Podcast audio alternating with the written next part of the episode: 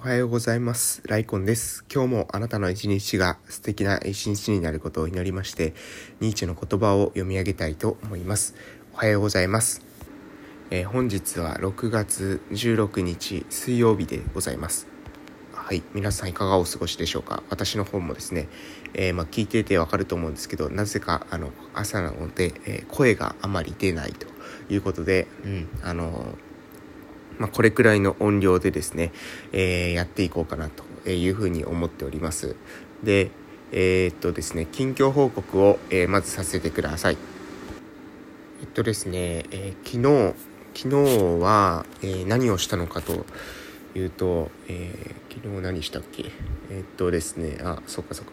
えっと、昨日ですね、まあ、1日かけて、あるプロジェクトを、まあ、ちょっと進めるということで、え動いてました。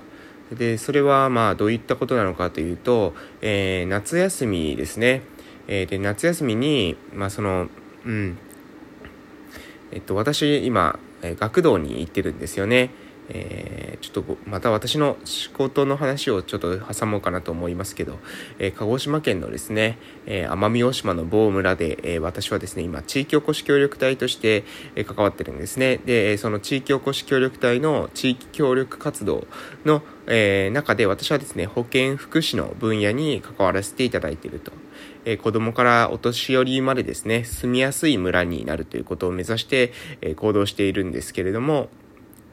えー、それがですね、まあ、一つミッションというかな、あの、地域おこし協力隊としての、えー、まあ、ミッションであるということですね。で、その中で、その活動の一環で、えー、最近ですね、特に学校と関わる、えー、ことが増えました。特に今月になってから、えー、急速に進んでるんですけれども、えー、まあ、一つは特別支援学級に入ったりとか、えー、もう一つは、えー、夕方にですね、学童の時間にちょっと、えー、顔を出して遊びに行ったりとか、えしているような状態です。でそういった感じで、えー、子供たちと関わっていると、えー、学童のですね、スタッフの方からですね、ちょっとあの相談もありまして、えー、夏休みですね、夏休みに、え学童がですね、まあ一日学校がなくなりますので、え一日見ると。そうすると、え子供たちがですね、え平平常時よりも、え休みの時にはですね、学童にいっぱい子供たちが来るみたいで、えそうするとね、子供たちが結構暇になるんじゃないかということを、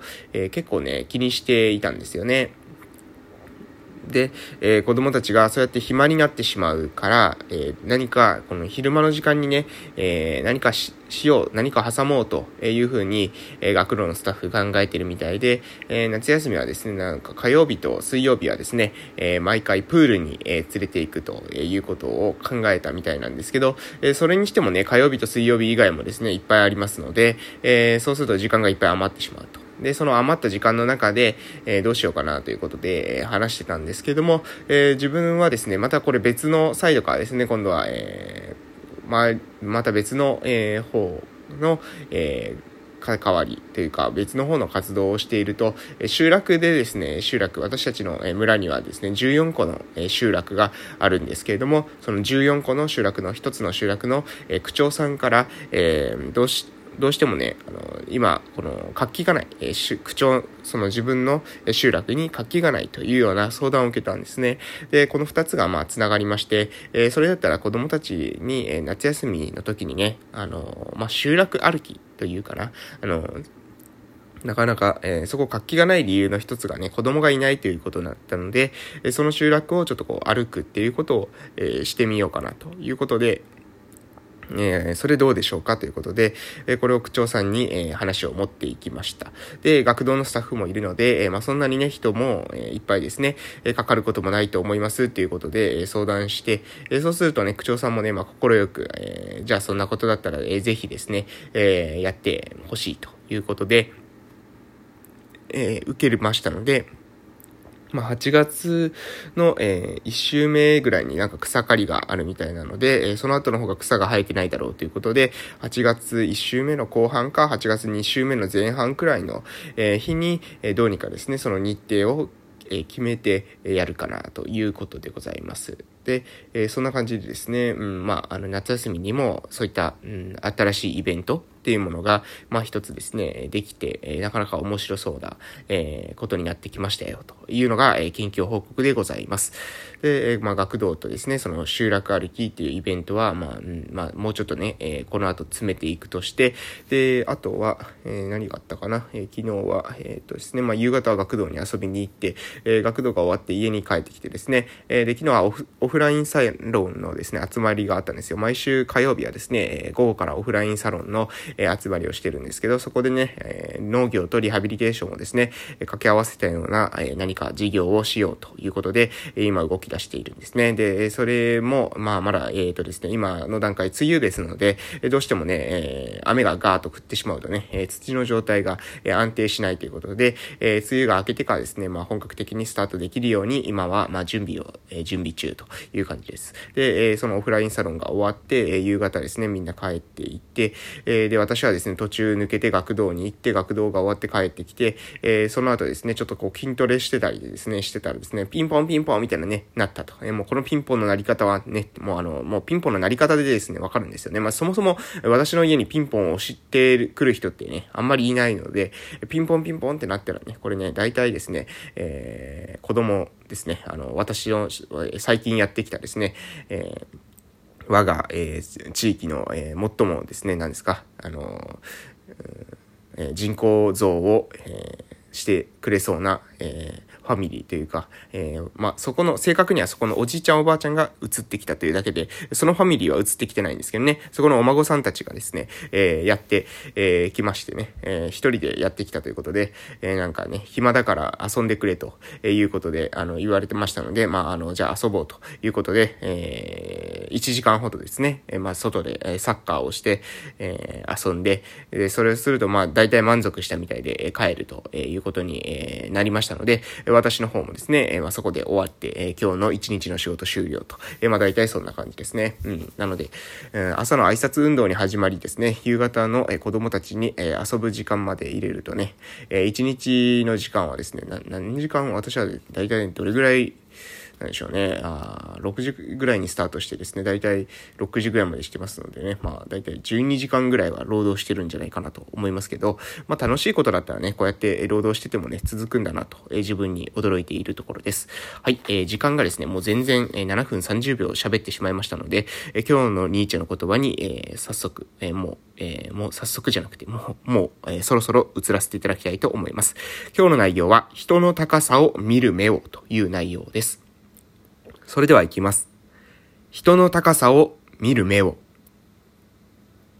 他人を見るときは、その人の高さを見るように。その人の低劣な面や表面上の言葉ばかりが見えるのなら、あ、違いますね。その人の低劣な面や表面上のことばかりが見えるのなら、自分がとても良くない状態になっている証拠だ。それは誰かの低さばかり見ることによって、自分が愚かで努力していないことに目をつむり、自分はああいう人間よりは高いのだと思いたがっていることになるからだ。また、人の高さを見たがらないような人とは交わらないように。それは自分もまたすぐに彼と同じような低い人間になってしまうからだ。はい、えー、善悪の悲願から人の高さを見る目をという内容でした。他人を見るときはその人の高さを見るようにしてくださいということですね。で、えー、低いところとかですね、表面上のことばかりを見えているなら、あなたが良くない状態になっていると。えー、誰かの低さばかり見るということは、自分がですね、努力で愚かしていないことに、えー、目をつぶって、えー、自分はね、それよりマシなんだ、あの人よりマシなんだというふうに、え思いたがっている証拠でしかないということですね。そして人の高さを見たがらない人間とは関わらない方がいいと。それはなぜかというと、え私たちもそれと同じような人になってしまうからであるということですね。いや、これはですね、まさにその通りだなと思っていますし、私が最近聞いたですね、えー、まあ、尊敬してます、えー、キングコングの西野さんですね、えー、の Voicy の内容に非常にね、面白いことが書いてありました。これ時間足りるかなと、今若干心配なんですけど、えー、それで書いてあ、えー、それで、えー、言っていた内容ですね、西野さんが言っていた内容っていうのが、えー、人の悪口をね、言うとまずいと。で、人の悪口を言ってしまうと、まずいというか、これは、えー、道徳倫理的にじゃなくて、えー、本当にね、自分の人生にとっていいことないからやめた方がいいよという内容なんですけど、えー、それで言ったのが、例えばですね、A さんの悪口を言うと、いうコミュニティがあった。ど、どっかですね、仲間が A さんの悪口を言うというルールの、え集まりがあったとしたら、えその中でですね、共通点としては A さんの悪口を言うですね。で、その次に B さんの悪口をまた言い出したとすると、今度は共通ルールが B さんの悪口を言うです。で、この A さんとか B さんの悪口を言うっていうルールで、え集まった人たち、ですね。えー、そうなってくると今度は、えー、A さんが、のいいところなんて言おうものには、もうあの、反感が、あの、あるわけですよね。A さんの悪口を言うという目的で集まっているわけですから、A さんのいい点があったとしても、えー、褒めることができないわけです。でも A さんって100%ですね、悪人では多分ないんですよ。たまにですね、正解も出すわけですね。で、その時に、えいいというふうに言えないと。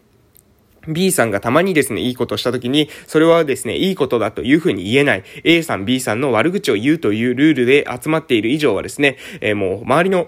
人に対しても、もう常に、えー、その A さん、B さんは悪い人だというふうに言わざるを得ないというふうです。になってしまう。もし、えー、A さん、B さんを褒めようものならね、今度は自分が、えー、村八分になってしまうというか、外されてしまう可能性があるということです。しかも、えー、そこからですね、例えば A さん、B さんのいいところがあったからといって、いいところを言って、そのコミュニティから外されればじゃあいいじゃないかと思うかもしれませんけど、A さん、B さんの悪口を散々言っていくと、もうあなたの周りにはですね、悪口を言う人しか集まりませんし、もう基本的にはですね、他のコミュニティというものはないと思います。その状態で、あなた一人がですね、そこのコミュニティから外れたとしたら、どうなるかというと、今度は一人ぼっちになってしまうわけなんですよ。